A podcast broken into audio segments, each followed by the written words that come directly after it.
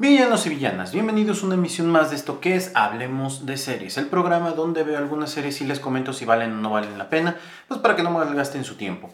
En el episodio de hoy, como lo dije en el episodio anterior, vamos a hablar un poco sobre una serie que acabo de ver, me la recomendaron y no le había dado una oportunidad hasta que dije, bueno, vamos a checarla. Se encuentra en Paramount y se llama Dexter, así que comenzamos.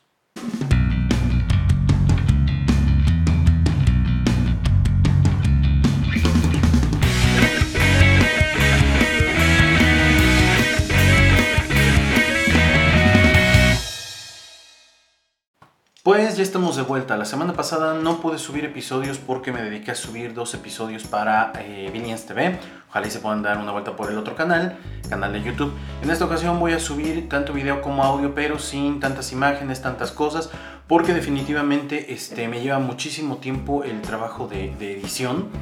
Y pues como en realidad esto está pensado para hacer más un podcast que un video, eh, video podcast, ¿no? Este, pues la intención es que se den una vuelta más por el otro que por el canal de YouTube. De todos modos, el canal de YouTube lo seguiremos nutriendo con lo que vayamos sacando acá. Entonces, como les dije en nuestro intro, el día de hoy vamos a platicar de una serie que en lo personal disfruté bastante, me gustó mucho y no paré hasta que no terminé la serie, desde que la empecé a ver desde el episodio 1.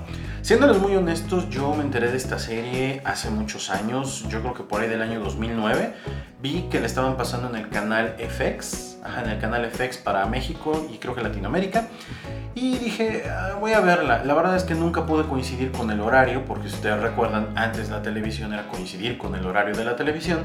Y pues no necesariamente pues uno estaba a esa hora en la casa, ¿no? Como para poder ver una de estas series. Pero después un amigo me dijo, ¿qué andas viendo? Le dije, ando viendo tales cosas, ¿no? Una lista ahí de, series. Y él me dijo, ¿ya viste Dexter? Y le dije, no.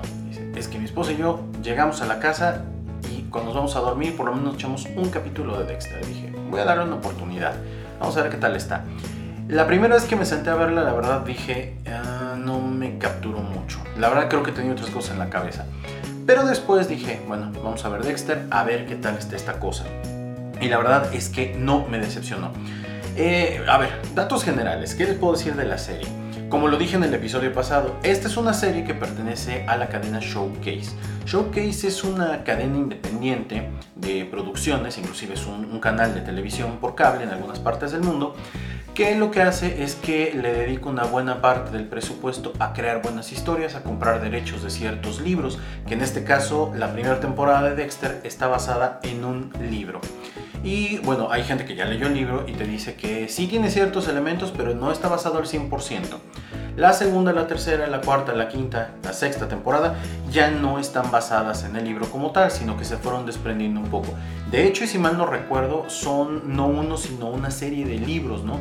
Eh, con respecto a Dexter, pero solamente la primera temporada está basada en uno de los libros.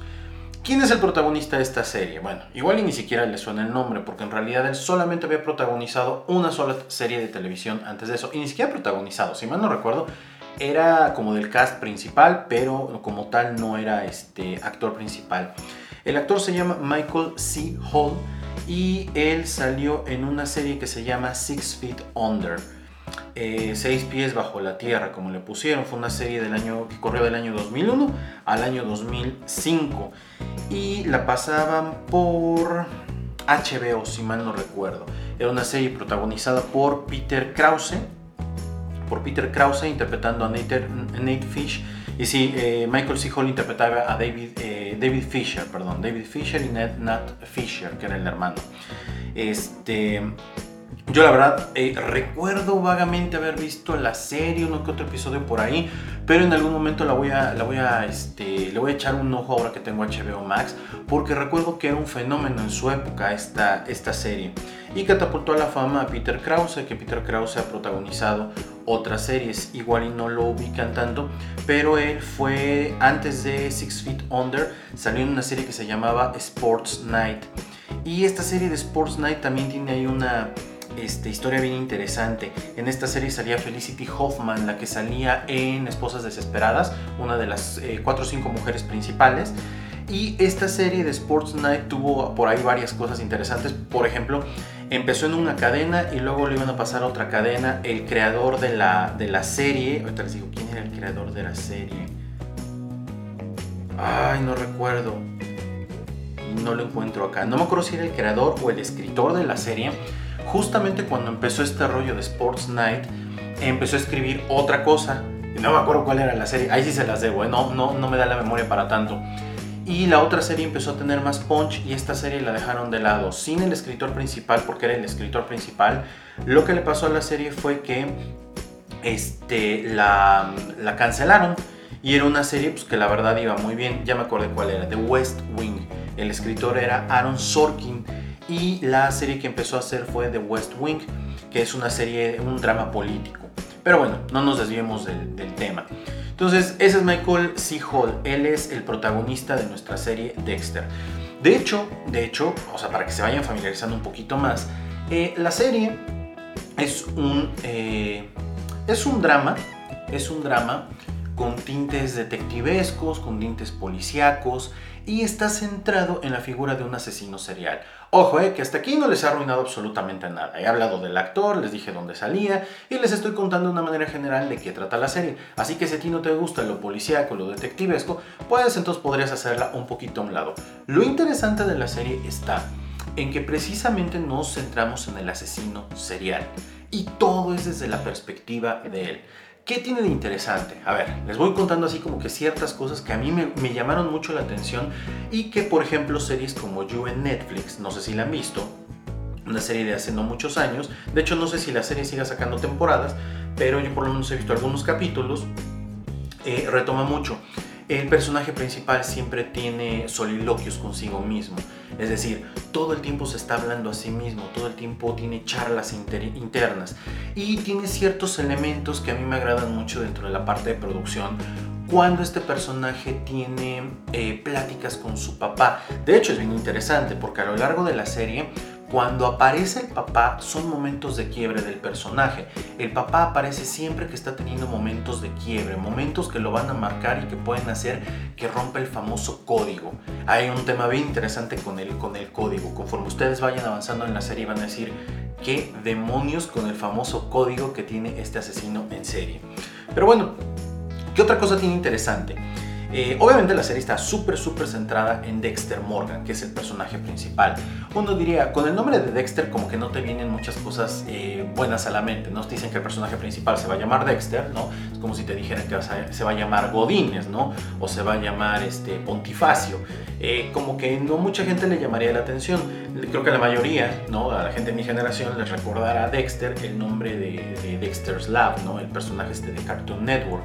O Dexter les recordará algunos eh, personajes de este, Casper the Friendly Ghost.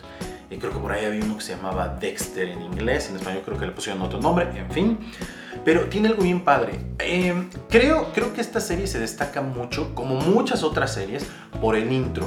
Los intros en las series creo que son algo que las series que lo trabajan bien te cuentan mucho de qué van antes de ver el primer episodio.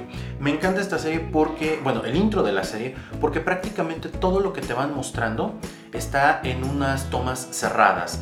Este, una toma cerrada normalmente lo que hace es que al no dejarte ver lo que hay alrededor, tu cerebro va llenando los huecos. Entonces, eh, tú ves muchas alusiones en estas tomas cerradas a asesinato.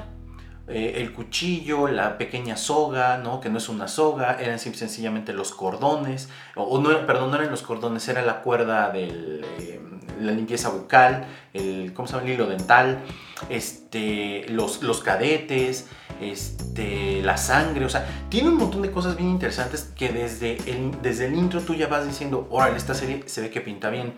Otro de los aciertos que tiene la, serie, la música. Ahorita les digo quién es la persona encargada de trabajar precisamente este tema de la música. Eh, tiene algo, tiene algo la música, como no, no sé la verdad cómo lo podría yo este, explicar, pero, pero la música nunca desentona con lo que está pasando. ¿sale? No cae en el cliché de que como la serie se lleva a cabo en el contexto de Miami, no caen en el cliché de que, ah, como es Miami, entonces vamos a poner pura música alusiva a, los latinos. No, no, no, no, no. La serie tiene un montón de música que te permite eh, acompañar muy bien lo que estás viendo o lo que no estás viendo. Eh, creo que el trabajo de sonido para la época pues es eh, el normal, ¿no? Es el normal, no es una serie con un trabajo de, sonido estilo Game of Thrones, estilo The Walking Dead, que en su momento lo llegó a tener, pero es una serie que la verdad este, en la música no, este, no, no desentona. Ahorita les digo quién es el, compositor. Daniel Licht. Daniel Licht es uno de los compositores para la, para la serie. ¿Qué otra cosa tiene? Este diseño de producción, este diseño de producción muy interesante nos muestra a través del departamento de Dexter y a través de la, ropa que utiliza Dexter, cómo tiene eh, su laboratorio, todo el orden que tiene. Una persona sumamente, eh, vamos a decirle así, no sé si es la palabra correcta, psicótica, todo con cierto orden. Eh, de hecho, parte de la personalidad de este, de este asesino en serie es que él trata de nunca perder los estribos porque eso podría hacer que el código de Harry, su papá, se rompa. Entonces, la música, el diseño de producción, es decir, cómo está armado el departamento, o el departamento de él, no el departamento de policía. Que es otro dato interesante. Dexter es un asesino en serie que trabaja para la policía. Pero lo más interesante de todo, cuando yo estaba viendo esta serie con Marta, me decía, es que hay muchísimas cosas que él hace que si él se dedicara a otra cosa sería increíble. Sí, pero la cuestión es que él tiene un problema. Ahora, más o menos de qué va la serie, como para que te des una idea. Cada una de las temporadas, cada una de las temporadas está enfocada en las cacerías que este hombre tiene. Él le llama a su parte de asesino su, su eh, ¿cómo se llama? Su, ay, eh, jinete oscuro, creo que es el jinete oscuro como le llaman en español, pero es como, es como la parte oscura de él que sale cada vez que mata. Creo que allá abajo alguien ya se mató porque seguramente ya escucharon que se cayó algo. Pero bueno, eh, ¿qué es lo que pasa con, con él? Él no mata a alguien a quien no merezca, quien no merezca morir. Y eso está bien interesante, ¿no? Porque uno dirá, ah, no, hasta como asesino tiene un código y como código, no, pues lo, va a tratar de respetar. La cuestión es que uno a lo largo de la serie se va identificando tanto con el personaje que te va a llegar a pasar que dices, ay, pinche mono, no, ya déjalo en paz. Y después te cae el 20 y dices, güey, eh, ese güey es el asesino, ¿no? Como que no deberías de ser tan empático. Eh, cada una de las temporadas, al inicio, por lo menos las dos o tres primeras temporadas, se centran mucho en eh, asesinos antagónicos. Asesinos antagónicos que Dexter está tratando de cazar como parte del reto. Eh, después de la tercera temporada, la cuarta, la quinta, la sexta y la, la, séptima y la octava temporada, porque si mal no recuerdo son ocho temporadas, ahorita les corroboro el número de temporadas que son. Este, este, eh, como que en el trayecto que estamos viendo a un solo villano, de repente nos topamos con que van apareciendo otros asesinos alternos. Y siento que a veces ese es uno de los pequeños errores que te llega a distraer un poco y como que a perder el interés.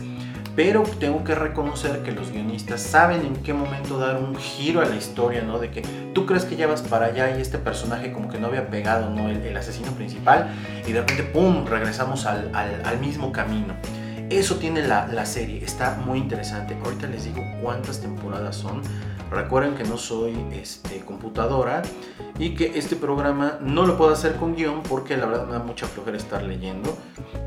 Este, prefiero la verdad ir platicando conforme va saliendo lo que tengo que decir. son 96 episodios y en efecto son 8 temporadas. 8 temporadas y fue ganadora de cuatro premios Emmy. Ahorita les digo exactamente por qué ganó cuatro premios Emmy. Los títulos de cada uno de los, este, de los episodios también son muy buenos, ¿no? Tú ves el título y dices, ¿qué onda con esto? Y poco a poco vas entendiendo y dices, madres, ¿no? El, título estaba muy cañón. La verdad es una serie que está eh, en IMBD, que ustedes saben que es mi fuente de información, está calificada casi con un 8, 8 punto algo, 8.6. Está muy bien calificada. Sin embargo, no es una serie que mucha gente haya visto. Eh, o sea, se los acabo de comentar. A mí me la recomendaron, dije a ver qué tal está y me puse a verla. Pero, pero bueno, más allá de esto, son 8 temporadas, son 11, 12 episodios por temporada, si mal no recuerdo. Y la verdad es que desde que te sientas a verla, no puedes parar. Sobre todo, esta es una serie que no le pasa como a otras. Ven que ya lo hemos comentado en otros episodios de podcast. Em, que te sientas, la empiezas a ver y la tienes de música de fondo, ¿no? Casi, casi, porque tú estás haciendo otra cosa. Acá no. Acá si tú te pierdes un detalle, lo único que va a pasar es que le vas a tener que regresar porque no vas a entender nada. Ahora, ¿qué pasa con los personajes? Em, los personajes principales. Algo bueno que tiene esta serie es que cuida mucho el no tener un cast tan amplio. Tiene a Jennifer Carpenter, Carpenter, interpretando a Deborah Morgan, que es la media hermana de Dexter. Tiene David Sayas, que interpreta al sargento Ángel Batista, que en la vida real sí fue un, este, eh, policía. A James Remar, interpretando a Harry Morgan. James Remar, para los que no, para los que más o menos les suene el, el nombre. Ay, ahorita les digo en qué aparecía. En qué aparecía, porque estoy seguro que lo conocemos algo más. Él interpreta al papá de Dexter. Ah, pues él sale en Había una vez en Hollywood, en Once Upon a Time in Hollywood, interpretando. Ay, ahorita les digo quién interpreta. No me parece, de hecho debe tener un papel pequeño, si mal no recuerdo. No, no me parece, no me parece quién es. Bueno, se los debo. El próximo episodio les compenso y les digo exactamente el dato de él. Eh, tenemos a otro personaje bien, bien, bien interesante que es C.S. Lee, que interpreta al otro forense, Vince Mazuka, que es un pervertido en toda la extensión de la palabra, pero tiene unas puntadas bien interesantes que ayudan a romper mucho con la dinámica tan tensa que de repente la serie te va manejando. Luna Lauren Vélez, que interpreta a la teniente María La Huerta, un personaje que a lo largo de, la, de las series em, tiene una incidencia fuerte, pero no es hasta las últimas temporadas que realmente vemos la naturaleza de este personaje.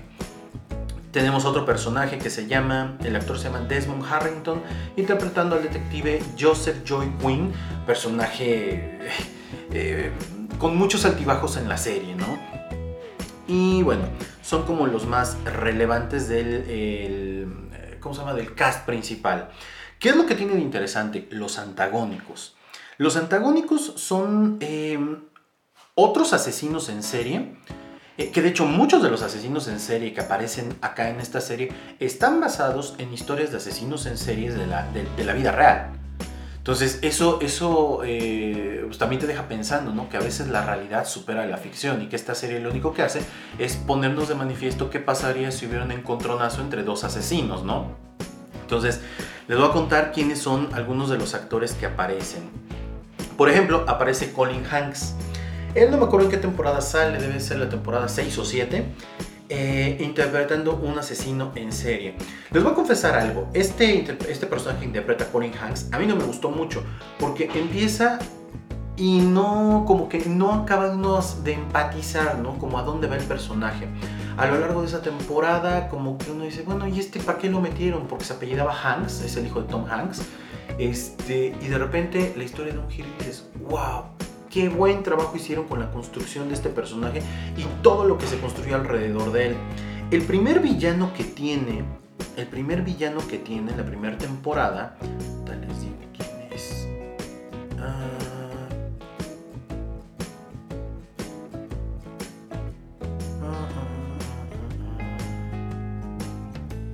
Híjole, no me aparece aquí la fotografía del actor. Y es que sin la fotografía no ubico bien quién es. Bueno, el otro actor que también sale en la serie es este John Lithgow. John Lithgow aparece interpretando a este, Winston Churchill en la serie de este, The Crown en Netflix. Eh, aparece un buen tramo, por lo menos en la primera y segunda temporada aparece un buen tanto. Eh, haciendo una gran interpretación. Yo a John Lithgow lo conocí en la serie de Theory Rock from the Sun, una comedia en donde la verdad me encantó como comediante, pero como, como actor dramático tiene mucho que dar también. También aparece una película con Sylvester Stallone que se llama este, Riesgo Total, una cosa así, algo de unos eh, secuestradores o terroristas en una montaña. La película está buena, un clásico noventero del cine. Y digo clásico noventero porque son esas películas noventeras de acción, ¿no? Que todo es inverosímil, pero pues uno está ahí no viendo la película. John Lithgow interpreta a Arthur Mitchell, que es eh, un asesino en serie que le cambia por completo la vida a Dexter. Tienen que verla, tienen que verla para poder entender. Eh, maravilloso lo que pasa, ¿no? Eh, otro de los personajes que aparece acá es Jimmy Smith interpretando a Miguel Prado. Jimmy Smith seguramente ustedes lo ubican porque él aparece también como personaje recurrente en la serie de este, ay, los motociclistas, ¿cómo se llaman? Eh, Sons of Anarchy. Él aparece ahí. De hecho, es el estereotipo del latino que casi siempre va a aparecer en las series donde haya maleantes, ¿no? Aparece de bueno o de malo. Y aquí también interpreta un villano bastante bien trabajado. Eh, tenemos también a. Dame dos segundos. Ah, cómo olvidarla. Este, Julia Stiles interpretando a Lumen Ann Pierce. Esa historia de Julia Stiles, ¿no? En la, en la serie de Dexter, la verdad es buenísima, buenísima, buenísima. Se centra mucho en el tema de los asesinos en serie que em, gustan de matar mujeres. Y, digo, como es un tema eh, muy delicado ¿no? en, la, en, la, actualidad, la verdad es que este, uno cuando, cuando, ve, cuando, cuando ve esa temporada concretamente y ves todas las peripecias ahí, dices, órale, no, o sea, ojalá y eso nunca le pase a nadie de tu familia y ojalá eso deje de pasar en el mundo. Pero eh, bueno, más allá de la parte real, el, papel que interpreta Julia Stiles, la verdad, nada, nada despreciable. De hecho, yo la verdad eh, tenía la idea de que ella iba a continuar en la serie, pero bueno, solamente fue una invitada especial. De hecho, sí aparece en la serie como una invitada especial y tiene un protagónico muy, muy padre. De hecho, la relación de ella y Dexter hace, hace ver una dimensión diferente del personaje. Tenemos también a...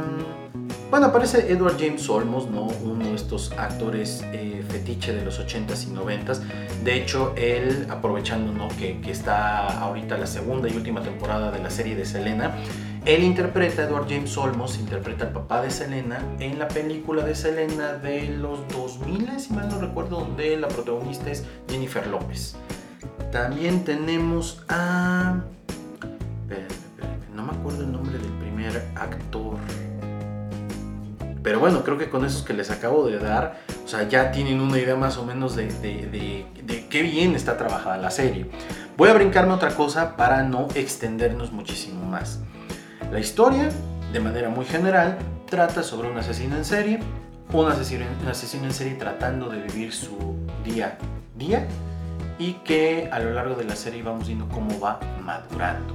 Y en ese transcurso de maduración que él tiene, tiene una familia, lo cual le genera un dilema, tiene hijos, le genera un dilema, se enamora y eso también le genera un dilema. Ustedes lo van a ir descubriendo a lo largo de la serie, pero es a grandes rasgos lo que les podría yo decir sin, eh, sin arruinarles la experiencia ¿no? de verla eh, en la comodidad de su hogar. No es una serie, quiero aclarar esto, no es una serie que tú digas, ah, vamos a sentar a verla con mi hijo, con mi hija, adolescentes. No, yo no la recomendaría tanto. Y no la recomendaría tanto ¿por qué? Bueno, normalmente un adolescente es muy influenciable, ¿vale?